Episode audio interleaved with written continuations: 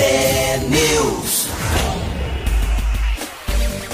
Olá, um ótimo dia para você que está com a gente aqui na T. Começa agora o T-News, a notícia do nosso jeito. Estamos ao vivo na rádio e também com transmissão simultânea pelo YouTube, Facebook, hashtag T-News no ar. Você ouvinte pode participar pelas redes sociais e também pelo WhatsApp. O nosso telefone é o 419 9277 0063. Hoje é sexta-feira, dia 4 de fevereiro de 2022 e o T-News começa já. Bom dia, Marcelo. Bom dia, tudo bem, Esther? Tudo certo. Primeira sexta-feira por aqui. Hoje é dia de conto, é isso? Hoje é dia de conto, hoje é dia. Hoje eu vou contar, acho que a história de dois livros. Ontem a Marlete não me separou um conto, eu falei, aí como é que eu faço? Mas eu me viro aqui.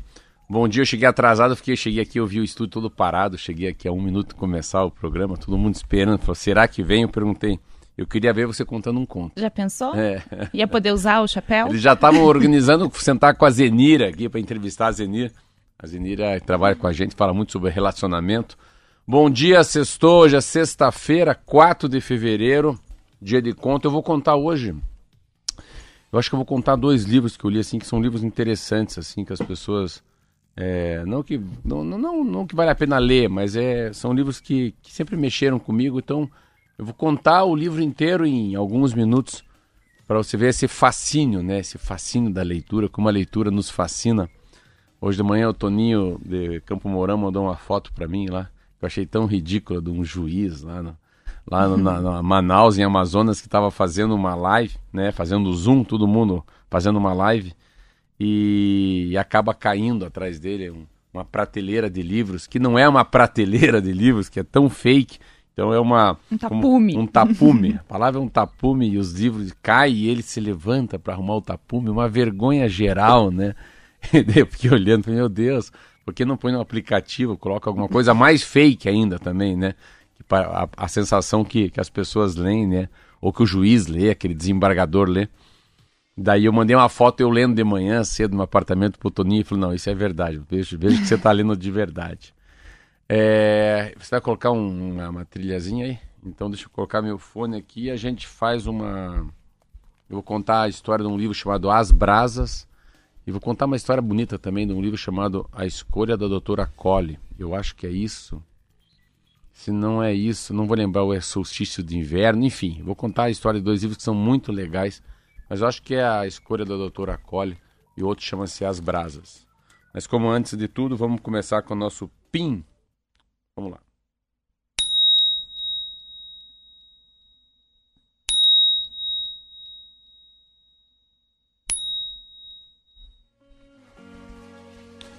Era uma vez um, é, um livro chamado As Brasas, que é uma história muito linda de dois homens que moravam num pequeno vilarejo e eles tinham já uma idade avançada. Mas um deles tinha uma, como fosse uma cuidadora, que era muito mais velha que ele. Ele tinha mais ou menos uns 65 anos de idade, o amigo 65, mas ela já tinha seus 75, 78 anos de idade. Uma bela manhã eles saíram para caçar e foram caçar, entraram assim num mato, teve um clarão e os dois caçando, caçando. Daqui a pouco eu, um deles quando vê assim, vê um, viadinho assim, falei aquele, aquele que vou matar. Quando ele olha o bicho passando assim, ele olha para trás e vê que o amigo dele tá com o rifle bem na cabeça dele. Aquela sensação, falou, será que ele ia matar o bicho ou ia me matar?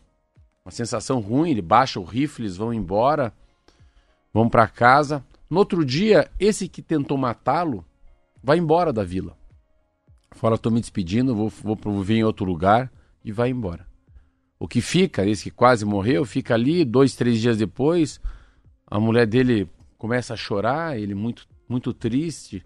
Ele também triste com aquela atitude do amigo que foi embora, mas eu acho que ele achava que queria matá-lo. Essa mulher que é cuidadora fala: O que, que aconteceu que está tão triste?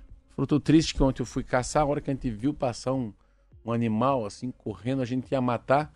O meu compadre, quando eu olhei para trás, estava com o rifle na minha cabeça. E ela falou, e mais, né? Por que será que choras tanto, sua esposa? E a mulher começa a chorar, chorar, chorar, chorar, chorar. Ela chora tanto que eles fazem até um galpão, uma casa separada para ela. Ela chora tanto que ela chega a morrer. Passam 10 anos. Ele já com 75, um amigo que está voltando esses 10 anos com 75, e ela já aí na casa dos 90 anos de idade. Ela fala, Chiquinho, lembra aquela vez, 10 anos atrás, a história do rifle, lembra que a mulher chorava? Chorou tanto que morreu. Hoje vai ter uma boa conversa. Vou colocar alguns pedaços de madeira, lenha para você, vocês vão conversar na frente da lareira. Mas não esqueça o que ele fez para você 10 anos atrás. Tanto que o livro chama-se As Brasas. Eles conversam até a lenha se tornar brasa. Chega o cara, eles sentam os dois. Ele olha para o lado e fala: Me diga uma coisa, tudo bem? Tudo bem. Quantos anos, hein, que não te vejo, não o vejo? Mais de 10 anos. Faz uma pergunta para você. Por que aquele dia da caça você não me matou? Ele falou: Como assim? A pior coisa no ser humano é a intenção, não é a atitude. A intenção é pior do que a atitude. Se você tivesse matado, pelo menos você era mais homem. Você era mais virtuoso do que um cara dissimulado. E a conversa vai, vai, vai. E mais do que isso, por que você não levou embora ela? Por que, que você não levou a mulher que te amava embora? Você ficou com a minha esposa, ela ficou aqui chorando de saudades de você? Porque o homem que inventou a distância não sabia o que era saudades? E aqui fiquei com essa mulher chorando, chorando, chorando, até morrer.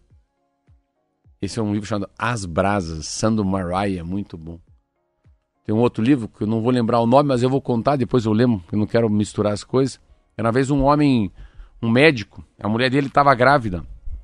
E ele, preocupado, preocupado, que a mulher estava grávida, com quase nove meses, quase já rompendo a placenta, a bolsa, não sabe muito bem o que fazer, não sabe muito bem o que fazer. Daqui a pouco ela liga, amor, não aguento mais, contração, contração. Eles moram numa pequena cidade que tem muita neve uma nevasca enorme. E o desespero total dele, não sabe o que fazer.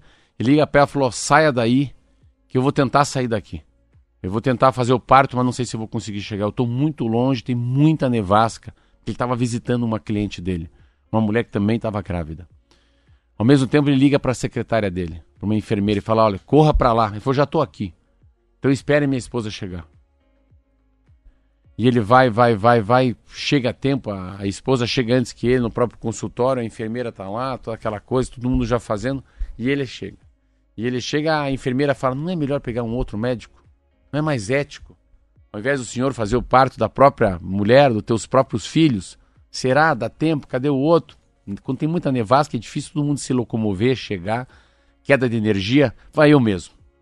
Põe a secretária, que também é uma enfermeira ao lado, e ele sabia que eram gêmeos, os filhos. Ele já tinha feito o eco, sabia que eram duas crianças. E daqui a pouco ele, uma criança vai, vai, vai, ele tira uma criança, a criança ah, chora, chora, chora, passa na mão dela e daqui a pouco vem uma outra criança, a segunda criança não chora. E a criança não chora, não chora, fica aquele sentimento, a mulher olha para ele, ele olha para a mulher, ele olha para a enfermeira, a enfermeira olha para ele, ele olha ele fala bem baixinho, assim, ele enrola assim a criança, assim, devagarinho, põe na mão da enfermeira e fala: pode levar. Fica aquele assunto, vão fechando, arrumando, aquela coisa toda, e a esposa olha para ele e ele fala: infelizmente, é um. Chora para lá, chora para cá, a enfermeira vai embora, aquela coisa toda, e a vida segue sempre que a vida segue, segue a, a, a essa moça tinha um, um, amor incondicional por esse médico, que é a enfermeira.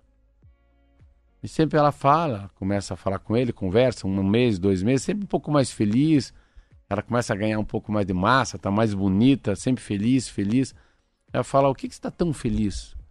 Cada vez que eu olho para você, você está tão mais feliz. Ela: Estou feliz porque agora eu tenho um pouco de você em mim.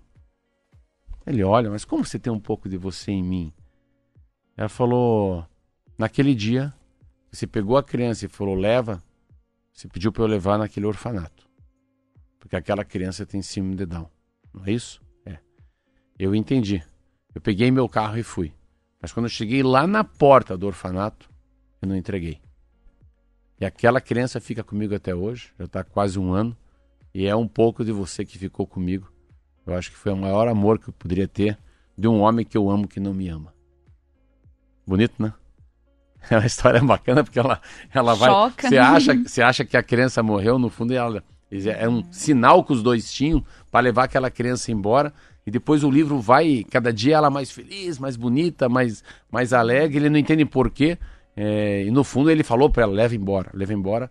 E no final o livro vai andando e depois, claro, tem uma crise no casamento porque ele nunca, ela nunca imaginou que o segundo filho não tinha morrido. No fundo tinha uma uhum. síndrome, que síndrome de Down. E ela preferiu ficar com essa criança porque assim pelo menos ela tinha um pouco do médico perto dela. É um drama forte para familiar, mas pensando, fiquei aqui pensando do ponto de vista da enfermeira, né? É, quanto altruísmo, né? É, o lado lindo. ágape. É um livro que fala muito sobre o altruísmo, a caridade, o sentimento de pertencimento, né? A continuação da continuidade da vida. É, é um livro que faz essa coisa da é, independentemente, o livro tem essa essa pegada, né? Você fala assim, no primeiro livro, não, as atitudes é muito pior que o pensamento. Então, às vezes, a traição está na cabeça, não está na atitude. Uhum. Então, então, coisas que, que faz antecede, a gente. É, né? antecede. Mas é isso aí. Então, são pequenos dois livros. Depois eu vou lembrar o nome do segundo. O primeiro chama-se As Brasas. É do húngaro, húngaro chamado uh, Sandor Marai. E esse último livro que eu li é muito, muito bom, que é o livro do essencialismo.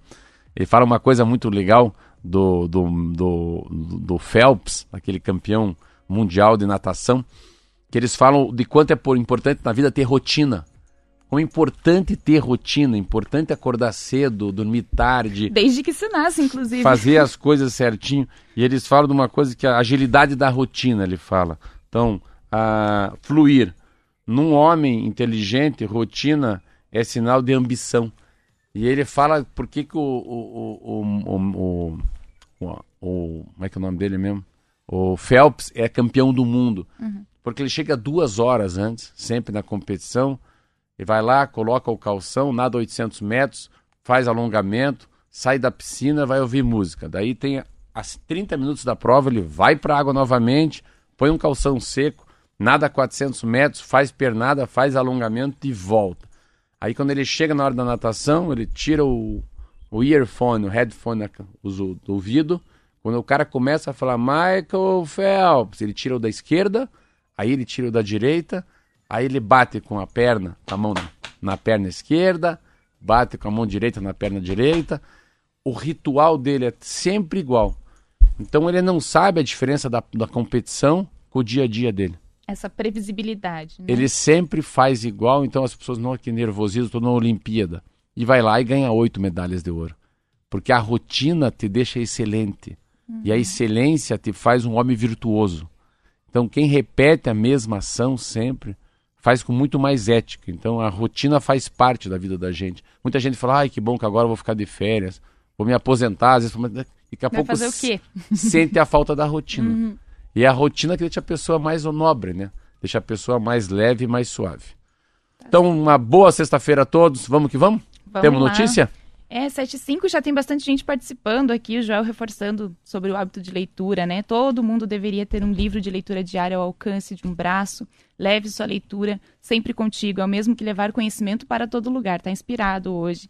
É, o Sonivaldo dando um bom dia pra gente, tem gente dando parabéns aqui pelo programa, obrigada. O Toninho de Campo Mourão também marcando presença. Vamos lá, vamos em frente. E a gente começa com uma boa notícia, podemos dizer. Curitiba pode estar em tendência de queda, finalmente, de casos de Covid. A taxa de retransmissão do vírus, que indica o número de novos contaminados para cada pessoa que estiver na fase ativa da doença, estava até ontem em 0,77, que é menor do que há sete dias, quando o número estava 1,07. Esse indicador abaixo de 1 demonstra desaceleração da pandemia, pois cada pessoa positiva está transmitindo para menos de uma pessoa. Também está em queda a média móvel de casos confirmados por data de coleta do exame, que está em 2.263, uma redução de 30% em relação à semana anterior, que estava em 3.262. E para completar essa informação, o Paraná está comemorando que ultrapassou ontem a marca de 20 milhões de doses aplicadas de vacinas contra a Covid-19. De acordo com o consórcio dos veículos de imprensa, o Paraná tem 72% da população totalmente imunizada com duas doses ou dose única. Que maravilha, né? A gente fala muito aqui na Rádio T e é interessante porque Eu estava falando com a Roberta, Roberta, quando é que é o platô? Vai, vai cair. É, se, na, se, se, na, Inglaterra caiu, na Áustria caiu, na Alemanha caiu, vai cair. É uma coisa mundial. O Omicron é, é uma cepa que é muito parecida. E a, o que aparece no Jornal Nacional ontem, assim, já são as restrições foram sendo baixadas, muita gente sem máscara, alguns porque é ano eleitoral em alguns países do mundo, é o assunto né, que vai entrar muito forte na pauta. Mas que bom, eu tenho esses dados que você está falando são os dados de Curitiba, então significa que a transmissibilidade já caiu, né? a vacinação continua aumentando. Ah, uma pena a vacinação de criança no Brasil está chegando aí a não passou de 10%, uma pena, são 20 milhões de crianças, a gente está falando aí 1 milhão e 900 mil crianças vacinadas, viu a força do fake news, né? Aí sim, a força do Bolsonaro, a força do Ministério da Saúde contra a vacinação, exigindo né, que o cara vá lá e pegue... O discurso pegue uma, ecoa, é, né, pegue uma pres, pres, é, prescrição, prescrição, prescrição, prescrição do, do médico, isso tudo muda. Mas é uma matéria muito legal imaginar que a gente já está chegando no platô. Essa era a grande preocupação. Que maneira que nós iríamos conviver com a Covid no mês de fevereiro? Uhum. E isso acabou mudando muito. Olha que interessante, alguns países que estão agora já revendo, Esther, como é que se combate aquele que não, não quer se vacinar. Tem coisas muito, muito interessantes. Quer ver? Eu vou dar um dado que eu achei bem legal. Que a, a, a pessoal do Canadá, ó, Coreia do Sul, foi ainda mais longe quem não se vacinar terá que arcar com os custos do hospital se precisar usá-lo. Oh. Então chegou no hospital, ah tá bom, vai para UTI, vai, vai ser entubado, com vacina ou sem vacina. Chama a família, falou, pode riscar um cheque. Porque a gente não vai fazer com que os vacinados uhum. paguem a UTI dos é, não tipo, vacinados. Por tua conta e risco, não quer se vacinar.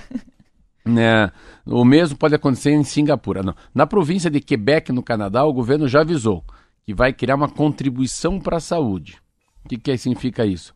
A contribuição para a saúde é tributo que vai ser cobrado 10% dos não vacinados, que, segundo o primeiro-ministro da região, François Legault, não pode ser um fardo financeiro para o consumo da população. Então, eles vão criar como fosse assim um IPTU, um IPVA, para o cidadão que não foi vacinado. Como ele sabe quem foi vacinado, aqueles que não mostrarem que forem vacinados serão cobrados 10% do salário e vai ter que deixar anualmente para uma contribuição da saúde. A, mudou a Constituição. Áustria e Alemanha, a imunização é obrigatória a partir de fevereiro. Não tem conversa mole, vão ter que ser operados, vão ter que ser, uh, vão ter que ser vacinados. E uma coisa interessante que eu estava lendo são uh, as tradições que existem uh, de pai para filho, como tem na Rússia. Olha que coisa interessante. A, a Rússia tem uma, uma tradição muito grande em relação às receitas dos curandeiros. E também tem uma coisa chamada-se é, babushka, que é o que meu avô falava. Uhum. Então eles falam do que, que eles tomam. Exemplo assim, curam gripe com chá de geleia de amora quente, tomo e fico debaixo do cobertor suando, tem vodka com pimenta, que é para é curar a dor de garganta, ah, então existe toda uma tendência das pessoas irem pelo, pelo chá, acharem que o chá resolve. Tanto que a Rússia hoje é um país enorme, que tem uma população gigantesca e tem apenas 40% das pessoas vacinadas. Está muito relacionado à cultura, né? É. Agora são 7h10, antes da gente ir para o intervalo, deixa eu só dar um bom dia para o pessoal que está acompanhando a gente aqui pelo Facebook, o Danilo, o Gabriel, Altair, Júlio, muito bom dia para vocês. E também quem está ligado lá pelo YouTube, Geraldo, Rodrigo, Enezinho Barbosa, Thales marcando presença com a gente. 7h11, intervalo, já voltamos. É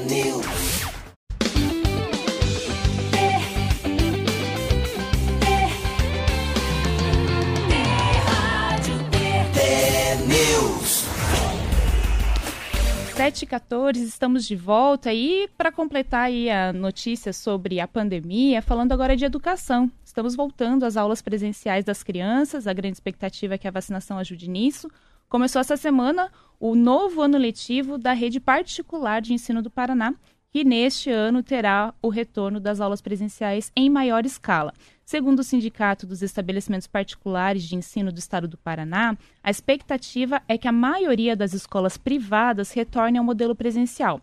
Segundo determinação do Conselho Nacional de Educação, a modalidade híbrida fica reservada apenas para os casos de extrema necessidade, como eventual surto por Covid em uma dessas escolas.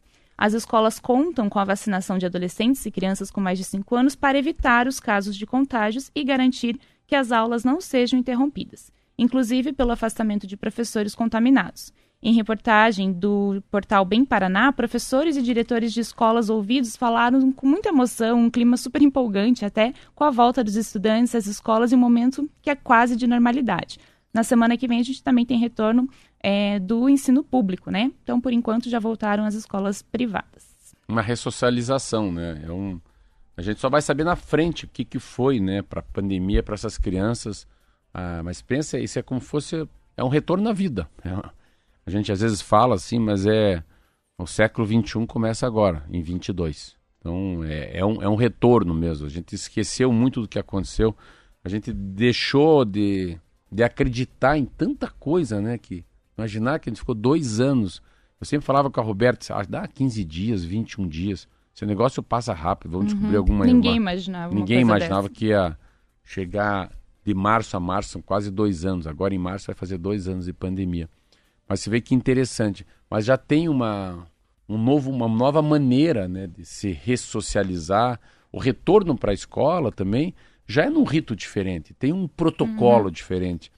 E é um protocolo que está dentro da gente também. Não adianta ficar, ah, tem que lavar a mão, tem que olhar o termômetro. A gente já sabe. Eu não sei se vale alguma coisa, mas exemplo, eu fui ontem num escritório dos meus advogados, eu já sei que tem que ir lá colocar a testa no termômetro mesmo achando um pouco que ninguém mais vai sair de casa com febre. Já é, é, não deveria mais ficar tentando medir a nossa temperatura, porque eu perguntei, mas alguém entra com febre aqui? Já passa uhum. a ser uma coisa cultural, né? Falou que tá com febre, Chiquinho, tô, então não vai sair de casa, né? Alguém da família, peraí, vamos fazer o teste do Covid. Então, eu vejo que como vai ser uma coisa tão banal, assim, rotineira na vida da gente conviver com o Covid, então, os exames que custam hoje 150 reais, ah, vai ser em casa. É como se fosse o teste que está grávida, hum. ou do diabetes, né, a pressão alta, o oxímetro, essas coisas que a gente tem. Então, vai fazer parte da, da vida da gente, né? E vai fazer parte da vida da gente ir para a escola, sim, de van, de ônibus, com a tia, com o tio, de bicicleta. Vai ser normal todo mundo lavar as mãos, coisa que a gente não lavava. A gente não lavava a mão. Eu não lavava a minha mão com tantas vezes como eu lavo hoje. Eu prefiro lavar a mão do que usar álcool gel. É mas mais assim, eficiente até. É, mas eu não lavava, assim, não. sete, oito vezes a mão, assim. Ah, uma coisa que já ficou é quase é, é, é, quase já natural não pôr a mão na boca. Uhum. Eu não ponho a mão na boca. Eu punha até agora eu sempre é, uma outra coisa que é interessante também que você começa a ver essa coisa de tossir nossa, estava alguém perto de mim tossindo, saiu correndo, com vergonha. Não sei quem com sua tossir saiu correndo de vergonha. Eu achei assim até. Então, a pessoa que tem renite, né, se sente mal. Quer se explicar. Então, tudo isso tem uma mudança de comportamento muito grande. Da educação, pense, é, é quase imensurável, assim, a, a capacidade. Imagina o que vai acontecer nessas crianças. Pensa uma criança que tem o quê? Que tem oito anos, que faz dois anos que não vai para a escola.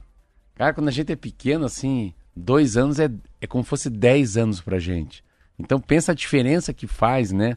Do reencontro de uma professora com um aluno, do da aluna com o professor, da cantineira, da tia da van, né? Nas escolas particulares, o pessoal que fica na frente ali meio que monitorando, né? A entrada e saída das pessoas. Então, e daí mais do que isso, é uma geração de dinheiro que volta a rodar. A tia da pipoca, o, o tio da paçoquinha, os chicletes, o sorvete. Aí voltam os aniversários. Aniversário de criança. Pensa quanta gente deixou de fazer aniversário de criança, né? A tia que vende o quibe, a, a coxinha de galinha, a empadinha, o suco de uva. Então, a volta das escolas é muito forte. Muda o trânsito, a venda de carro, Uh, vamos pensar na cadeia dos agasalhos, que é importante também. Então tem muita coisa. Eu acho muito, muito legal, porque, infelizmente, quem ficou dois anos fora da escola perdeu muito nesses dois anos e a gente só vai ver lá na frente, né? Qual que foi esse desperdício a hora que vai prestar vestibular ou fazer um curso técnico ou enfim fazer a prova do Enem. Aí para cada faixa etária vai ter um significado diferente.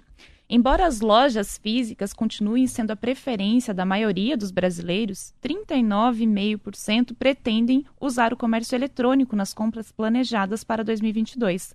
A descoberta faz parte de uma pesquisa feita pela fintech Trig sobre as tendências de consumo neste ano e reforça os indicadores sobre a mudança de comportamento do consumidor brasileiro. Feita com 3.600 pessoas entre 4 e 11 de janeiro, a pesquisa mostra que, em geral, os brasileiros pretendem levar em conta o custo de frete e a facilidade do pagamento na hora de gastar.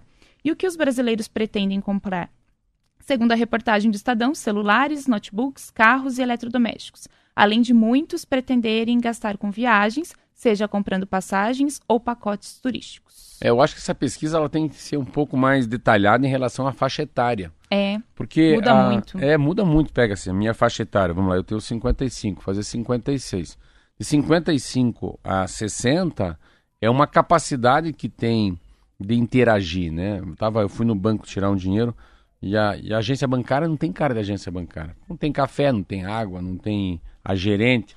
Não dá pra gente ter aquela conversa de padeiro, nem de pescador, né? Contar piada, falar do, do time que perdeu, se amanhã vai chover. Então, então você pega uma agência de viagem. Agência de viagem não existe mais, você faz tudo pela internet. Então, aquela conversa gostosa do cara, mas será que esse roteiro aqui não é melhor?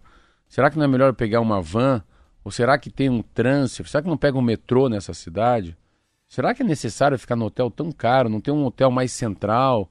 Menor, mais intimista, que fique perto da catedral. Você não tem. Essa conversa com alguém que já viajou muito, que é o dono de uma agência de turismo, que tem muito, muito, muita sabedoria, muito conhecimento, né? Tem muito knowledge, tem muita, tem muita vivência no, no em tudo. Então a gente acaba é, é, perdendo isso. É, o que, que dá para comprar, né? Assim, eu acho que a pandemia, claro, que o mundo eletrônico uh, o e-commerce, o, o, B2B que fala, né? o business to business, tudo isso veio, for, foi muito mais fortalecido com a vinda da pandemia. Porém, uh, muita coisa que estava indo para o mundo da, da, da tecnologia vai voltar a ser analógico. Então, a gente tem que também imaginar esses dois anos de muita gente fechada em casa, né? Será que essa pessoa não vai querer voltar para uma feira? Ah, tem uma manga palmer, qual que é o mamão que está mais gostoso? A senhora tem uma uva sem uma uva sem, sem semente? Eu acho que as coisas que são touchables, dá para pôr a mão, você tem que olhar. Exemplo, fruta e verdura para mim. Eu acho importantíssimo você olhar. Muita gente compra carne, né? É, claro que já estão as carnes estão fatiadas, já já estão todas em gôndolas, em geladeiras. Mas assim, muita gente comeu, eu prefiro no açougue e olhar, falar, ah, eu não quero essa carne. Me mostra um pedaço de mignon aí qualquer. Me mostra um pedaço de patinho. Não, esse patinho eu não quero. Esse não. Pode pegar um menos gorduroso. Claro, é uma coisa de geração. É óbvio que se perguntar para o meu filho de 21 anos que vai fazer um churrasco, churrasco com os amigos, ele vai ligar para alguém e falar: pega um quilo de picanha, uhum. pega coração de galinha. Então, assim, é uma maneira de ver as coisas. Claro que um celular, vamos comprar um celular da, desse Steve Jobs aí, um Apple. Qualquer celular em qualquer lugar do mundo é igual. E às vezes na internet vai ser mais barato. Então, então a e a caixa é igual. Então, você comprar, vamos comprar uma, um eletrodoméstico, qual? Vamos comprar um liquidificador. Assim, todo liquidificador faz uma coisa. Tem um negócio que roda embaixo, botão on e off, põe na tomada, geralmente é branco.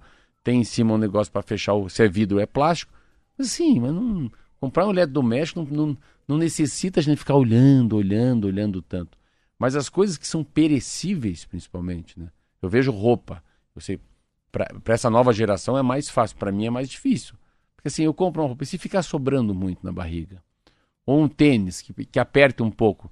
Tem um tênis da Nike que aperta menos na frente porque tem menos couro para segurar os dedos. Outro é um pouco mais aberto, outro é mais bicudo. Mas pode ser que aquele um pouco mais fechado venha encravar a unha. O mais aberto, não. Então, assim, essas coisas é conforme geração. Não dá para comparar uma criança igual a minha filha com 15, 16 anos de idade e eu com 56. Ela faz tudo por lá. E eu, diferentemente, faço muita coisa analogicamente. Mas a facilidade que a internet traz para algumas coisas é surreal, né? Assim, eu fico às vezes olhando assim. Para mim, a comida em casa é surreal. Essa coisa, se pedir um Pronto. hambúrguer com batata frita e um milkshake e chegar na tua casa em 32 minutos, para mim isso é, é a coisa mais chocante que tem para mim é você pedir comida, pedir medicamento sem sair de casa. É, incrível. É, vai variar de acordo com o produto e a geração. Agora, Marcelo, tem uma história que lembra do galo de Vaiporã? Ah, é um galo que foi preso, não foi? Exatamente. Essa história se desenrolou tanto que é quase um conto. Olha, você podia colocar essa história hoje aqui se você demorasse um pouquinho mais. Eu tá preparado, eu vou ler a história inteira aqui. A história do galo que foi apreendido pela polícia de Vaiporã por cantar durante a madrugada teve um, desfal... um deslance, desculpa, um desenlace tão especial que virou reportagem no G1 e na revista Piauí. O galo foi apreendido em junho de 2021 após uma denúncia de perturbação do sossego. O dono do bicho, que é o Elcio Antunes da Silva, vive de reciclagem e não pode fazer nada quando seu animal for levado para o camburão. Tocada pela situação, a funcionária da prefeitura encarregada de encontrar um destino para o galo aproveitou a repercussão e fez uma vaquinha virtual, esses financiamentos coletivos, né, para melhorar a casinha do dono do galo de Vaiporã ela conseguiu só R$ 3.725, mas a maré acabou virando a favor do dono do galo. Resolveram leiloar o galo e ele foi arrematado pelo Pedro, que é gerente da filial na cidade das lojas MM em Vaiporã. O dono da rede MM, empresário Márcio Paulic, resolveu dar um upgrade na oferta e liberou o equivalente a 10 mil reais em mobília e eletrodomésticos. Em troca, ficou com o galo. Outras empresas passaram a anunciar suas contribuições nas redes sociais, às vezes em eventos que contavam com a presença de Silva e do Galo.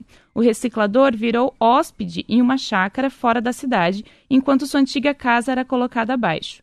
O terreno foi aplanado e a obra foi feita. Agora, na casa nova, Silva mal consegue acreditar em sua sorte grande. O galo também saiu diferente da experiência. Antes era redio e ciumento. De tanto passar pelo colo de humanos, virou um bicho dócil. Hoje ele mora em um santuário em Ponta Grossa, que é mantido pela cadeia das lojas MM, e mais, ele vai virar mascote da rede e aparecer nas próximas campanhas publicitárias. Essa matéria é muito legal. É muito chocante toda ela. Coitado, quem se deu mal o foi o Galo. O Galo que deu a volta por cima. Não, não, não, não, mas eu acho que o Galo se deu mal. O Galo tava lá. Perdeu a liberdade. É, é, igual que eu acho legal quando eu vejo um cachorro de mendigo, assim. Eu acho tão legal o cachorro de mendigo, porque ele não, o cachorro é, ele é tão dócil, ele é tão amigo, ele é tão fiel que não importa que o dono não toma banho, toma cachaça o dia inteiro, dorme na rua. Então o cachorro fica com aquele mendigo ali cheirando e beijando o mendigo, e dorme em cima e abraça. Você vê, é, um, é, um, é muito, muito lindo essa coisa dos animais, né? Portanto que é uma tendência no mundo, né? Os pets. Mas o Galo se deu mal. O Galo se deu mal, não fica assim. O Galo fez gerar dinheiro, o Galo deu lá pro seu Silva uma casa nova um marketing pro, pro Paulique enorme da loja MM, enorme, isso é um marketing enorme. É, na verdade é isso que aconteceu, é, né? E ainda vai virar mascote do MM, então pode ser que o MM tenha um galo ali, né? Não vai é. colocar lá, ó, vai colocar a música, o galo cantando, alguma coisa assim, para você ver. Mas começa com uma coisa que é hilária. O que é hilário nisso tudo? Bicho hilário, preso, né? Isso é o galinho, o galo dentro do camburão. é, ele não deve ter no camburão, coitado. Colocaram ele numa caixa e jogaram no banco de trás. Mas você, coloca. Eu fico imaginando o galo, coitado, sendo preso, né? Ele deve ter imaginado, pô, agora eu tô bem, né? O senhor tem direito a permanecer em silêncio. silêncio, é. Chama... Mas foi preso é, por falar, é. justamente. É. Só falta o galo falar, tá onde que é? É Operação Lava Jato, é o Sérgio Moro, né? Alguma coisa assim. E a MM liberou habeas corpus dele é, agora. mas é uma história bem legal. E é interessante essa coisa do galo, porque é a história dos pássaros, né? E do galo, né? Eu na minha casa, quando eu era casado ali, eu tinha uma, uma, uma, uma grande horta. Daí eu falei, mas eu acho, eu acho muito lindo o galo. E fiz um galinheiro. Só que assim, não pode ter galinheiro num bairro residencial em Curitiba. E, e eu não sabia que não podia. Sabia mais ou menos, né?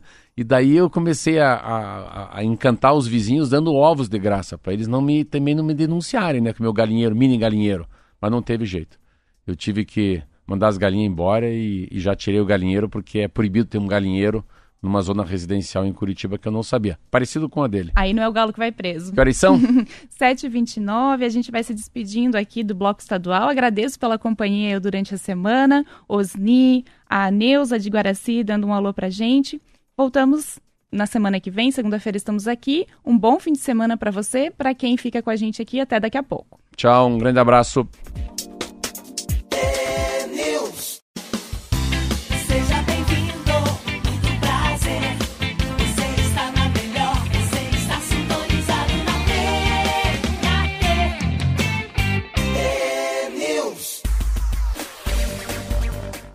Sete trinta e um, estamos de volta com o T-News, você que chegou agora, eu sou Esther Atanásio, faço companhia aqui para o Marcelo Almeida até as 8 horas da manhã.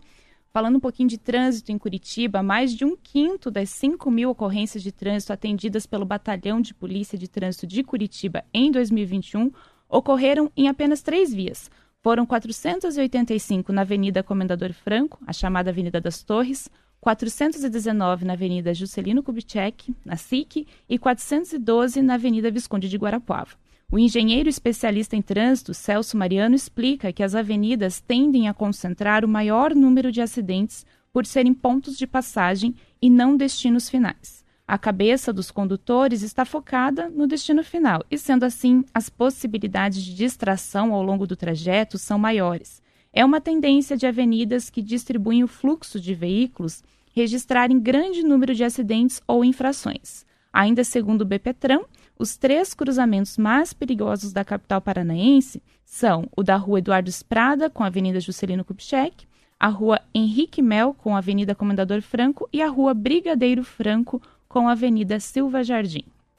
Olha que interessante, é, o Celso é um especialista em trânsito.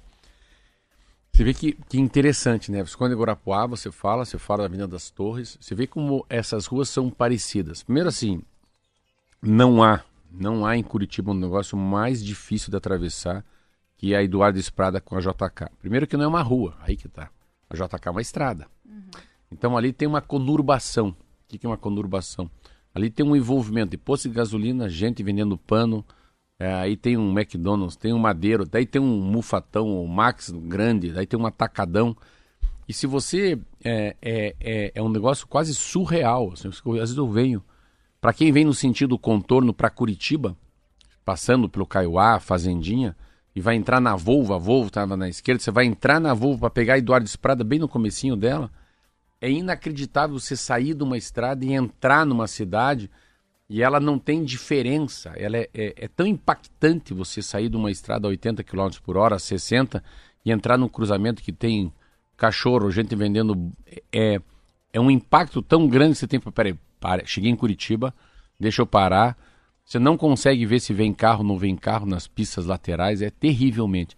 Você atravessar a JK para chegar, entrar numa associação viking do Volvo é surreal. Sempre há uma sensação que a gente vai morrer. Pensa, ninguém ali, ali sim era. Tinha que ter um voltar com o Jaime Lerner vivo, falar Jaime, faz uma acupuntura urbana aí. Faz uma orelha, faz uma alça, tira, muda, põe semáforo de quatro tempos, põe um agente de trânsito. Então pega coisas assim. Visconde Guarapuava. A Visconde Guarapuava é uma rua que é para privilegiar pedestre, é privilegiar motorista.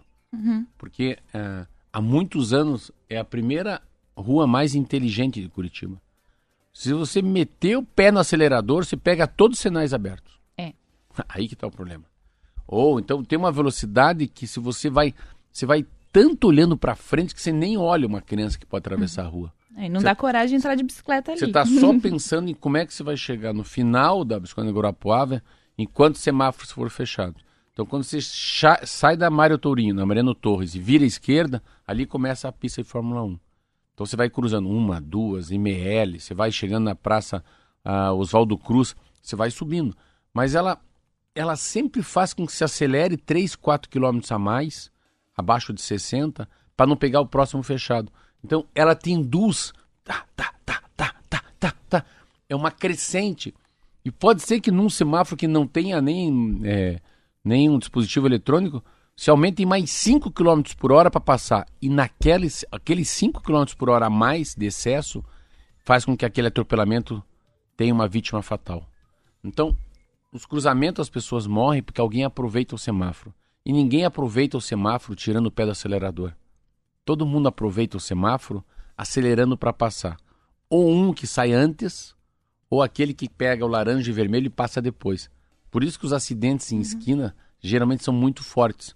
Muito mais fortes do que o meio de uma quadra, né? Então, a, quando você faz um dado desse, Olha como, como é fácil resolver 50% dos problemas.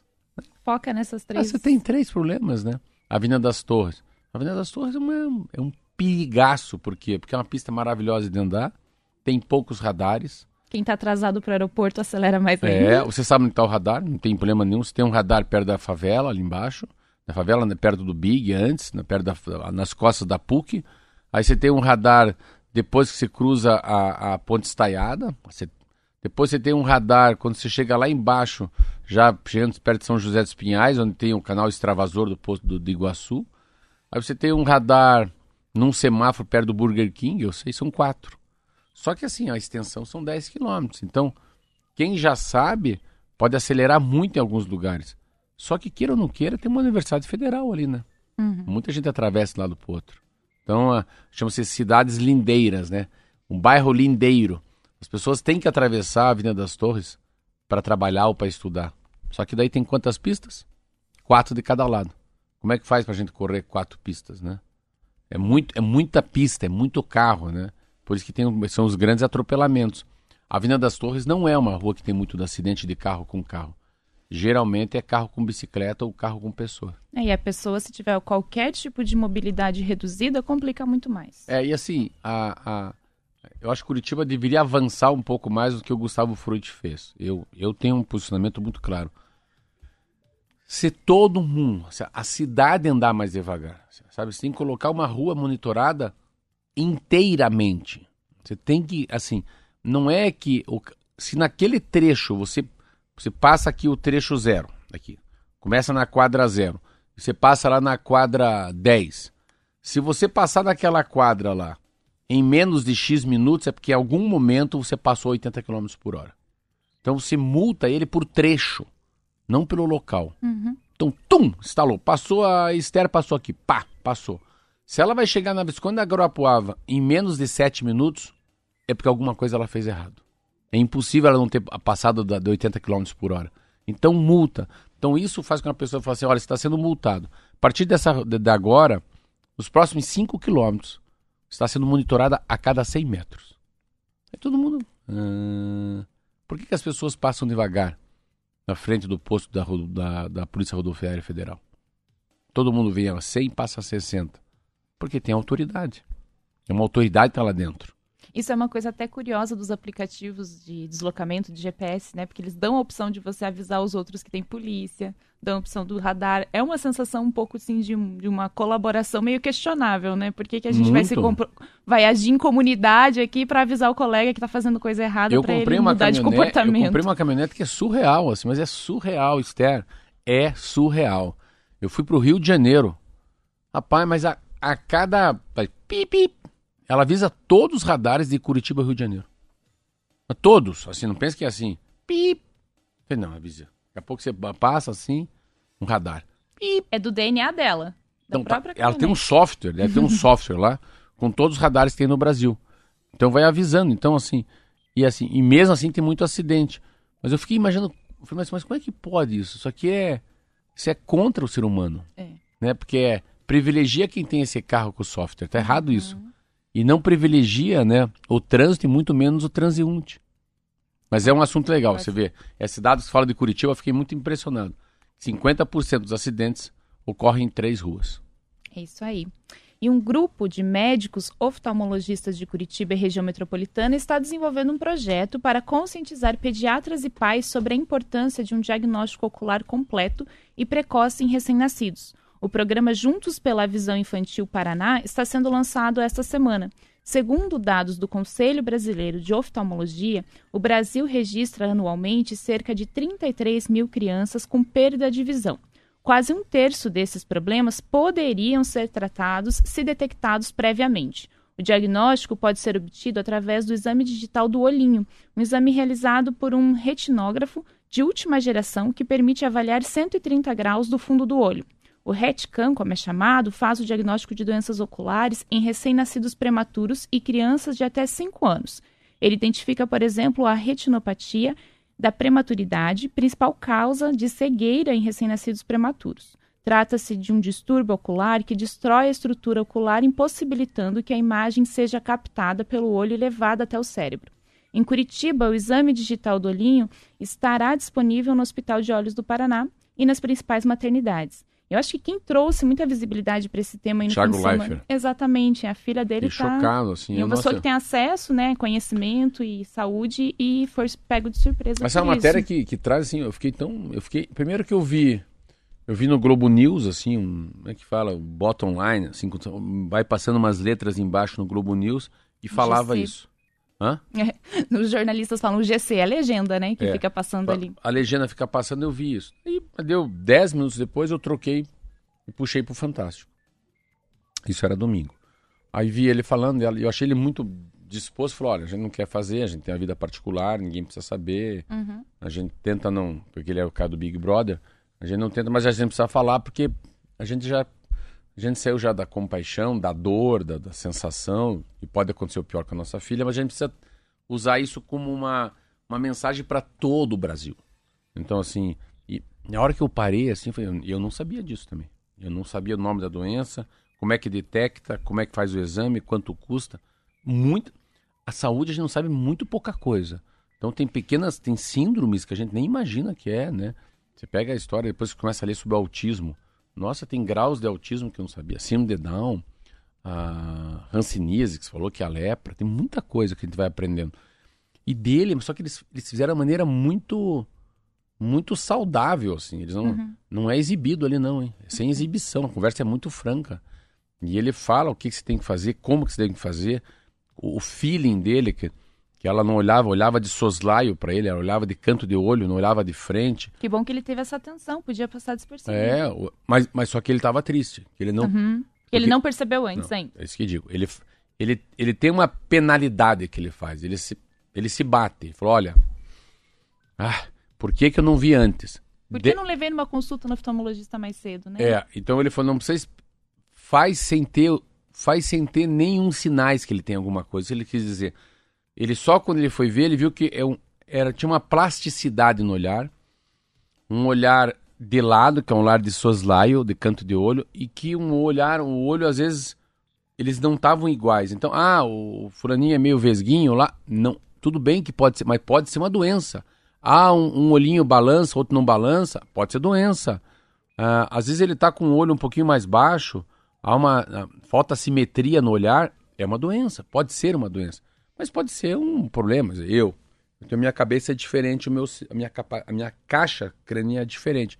Faz um teste se o cara não tem problema na cabeça. Quer dizer, sai uma bolinha aqui, uma, uma mancha na minha careca, eu vou lá ver se é câncer. O cara olha e fala, não, isso aqui não é câncer. Se quer tirar, posso tirar, daqui a pouco ele volta. O problema é não ficar tão feia a tua cabeça. E eles falaram um negócio que eu fiquei muito chocado, assim. Eles falaram do, do, do, do quanto rápido é. E do quanto rápido é doença, mas se eles pegam um ano atrás, diz que a criança estava normal. Então, a criança tem disso, né? A criança é muito rápido de resolver e muito difícil de resolver se passou um pouco de tempo. Tanto que a gente tem uma, uma história que a gente fala, né? Eu li um livro sobre isso. O cara tem uns 78 anos, 85 anos. Ah, pegou um câncer. Pff, ele não morre de câncer mais. Porque as células não se reproduzem tão rápido. Né? O cara tá com tumor no pulmão, fumou 30 anos atrás. Vai com o tumor, nem mexe nisso aí. Melhor não mexer que já tá tão encapsulado esse tumorzinho. Então essa... Mas é uma, uma, uma, uma coisa muito interessante se ver. Por isso que é, é, é importante a gente sempre acha ter mais dinheiro para a saúde, sabe, Esther? O, o sistema único de saúde ser mais universal para branco, para rico, para preto, para os índios, para todo mundo, para os haitianos, para os venezuelanos, pro, né? Não importa o gênero, não importa a cor, não importa a idade. A, a pandemia traz disso. Eu sempre falo assim, por que, que eu pago plano de saúde? Eu queria pegar todo o dinheiro que eu passo com plano de saúde, eu queria pôr no SUS. Mas eu queria poder ir no postinho do SUS às duas da manhã. Também, né? Então, essa coisa da universidade, né? De deixar uma coisa universal, né? Para todos é muito legal. Então, a história da Covid. É inacreditável em 2022 você ter que pagar 150 pau para saber. teste. Não é? Assim, na humanidade tinha que ser de graça, né? Então, é, essa coisa da prevenção é uma coisa muito, muito forte. Eu estava vendo uma, uma matéria que eles falam de quanto que eles economizam. Olha só, olha para você ter uma ideia. O quanto deve custar caro, né? Eu penso para esse casal, para o Thiago e para a esposa dele. Pense o que significa essa menininha ter que tirar os dois olhos e ficar cega. Quer dizer, o que significa o emocional? O emocional desse esse cara não volta mais para televisão. Não. Então, mas o que significa isso para os brasileiros que gostavam dele daí, uhum. que esperam a volta dele para televisão, ou que admiram ele? Então, é uma cadeia de coisas. E você vê como o preventivo é forte. A cada 10 bilhões aplicados em antígenos, antígeno é o que a vacina coloca dentro de você, que faz com que teu corpo crie, a, cria o anticorpos.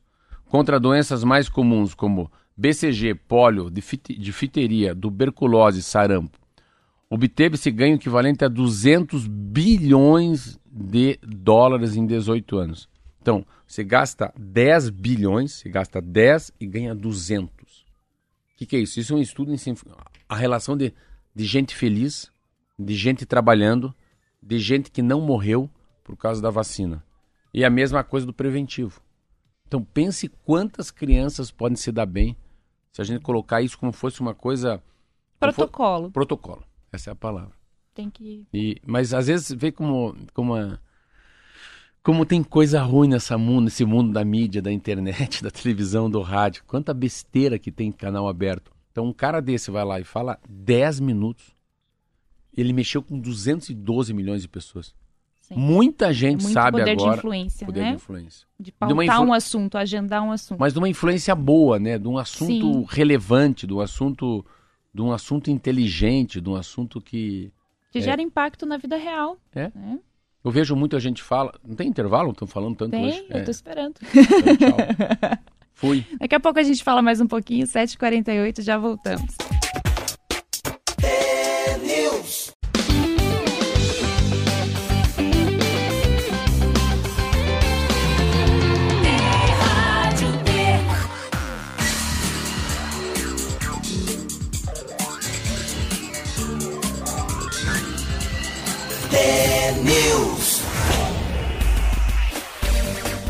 São 7h49, estamos de volta e a Defesa Civil do Paraná enviou o geólogo Rogério da Silva Felipe a para avaliar a situação do município, que sofreu alagamentos e inundações no último domingo, ocasionados pelas fortes chuvas. Segundo informações do CIMEPAR, em alguns locais o acumulado chegou a 140 milímetros de água em poucas horas de chuva.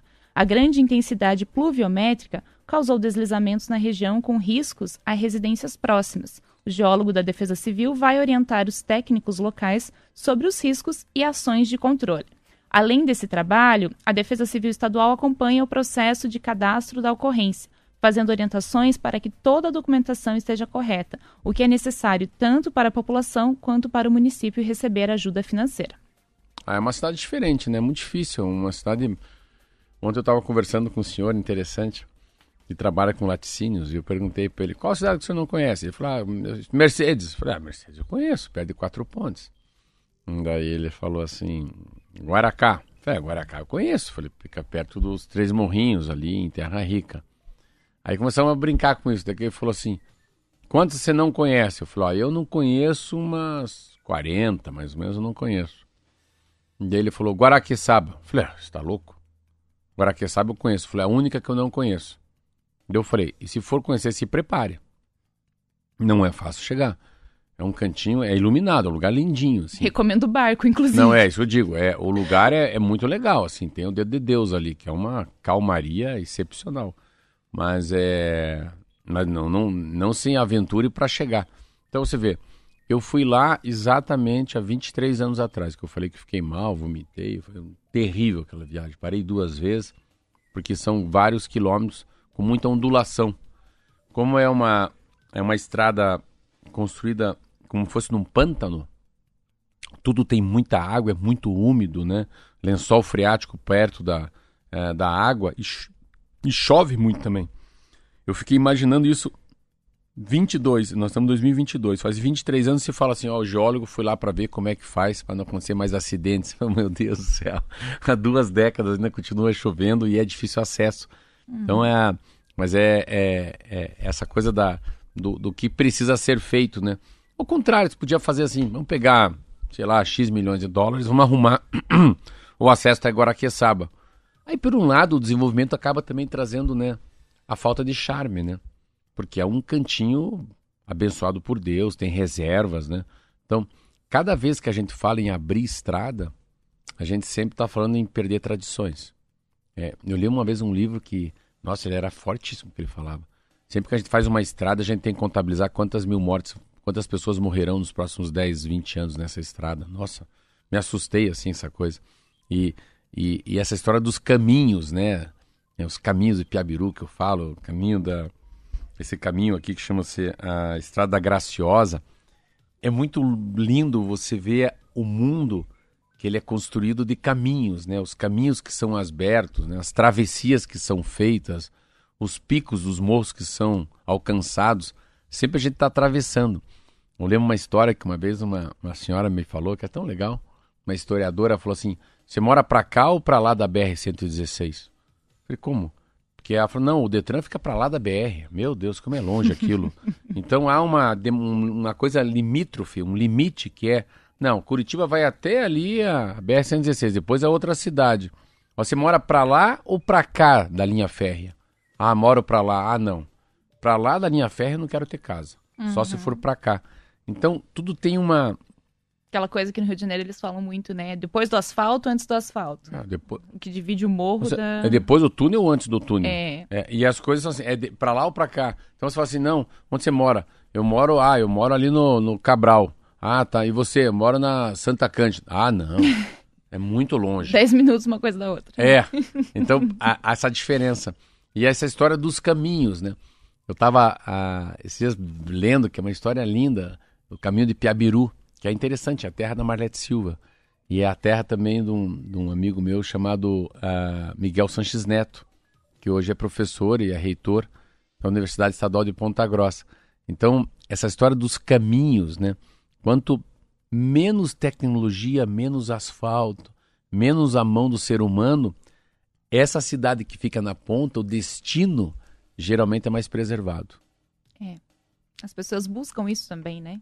É, eu fui nadar em. Eu fui nadar em. É, hoje eu tô perdendo o horário. Não, eu tá fui nadar lá, é, 54. Eu fui nadar, fazer a travessia lá em Bombinhas. Eu não conhecia. Nossa senhora, que lugar lindo. Fui para Bombinhas, fui de carro às quatro da manhã.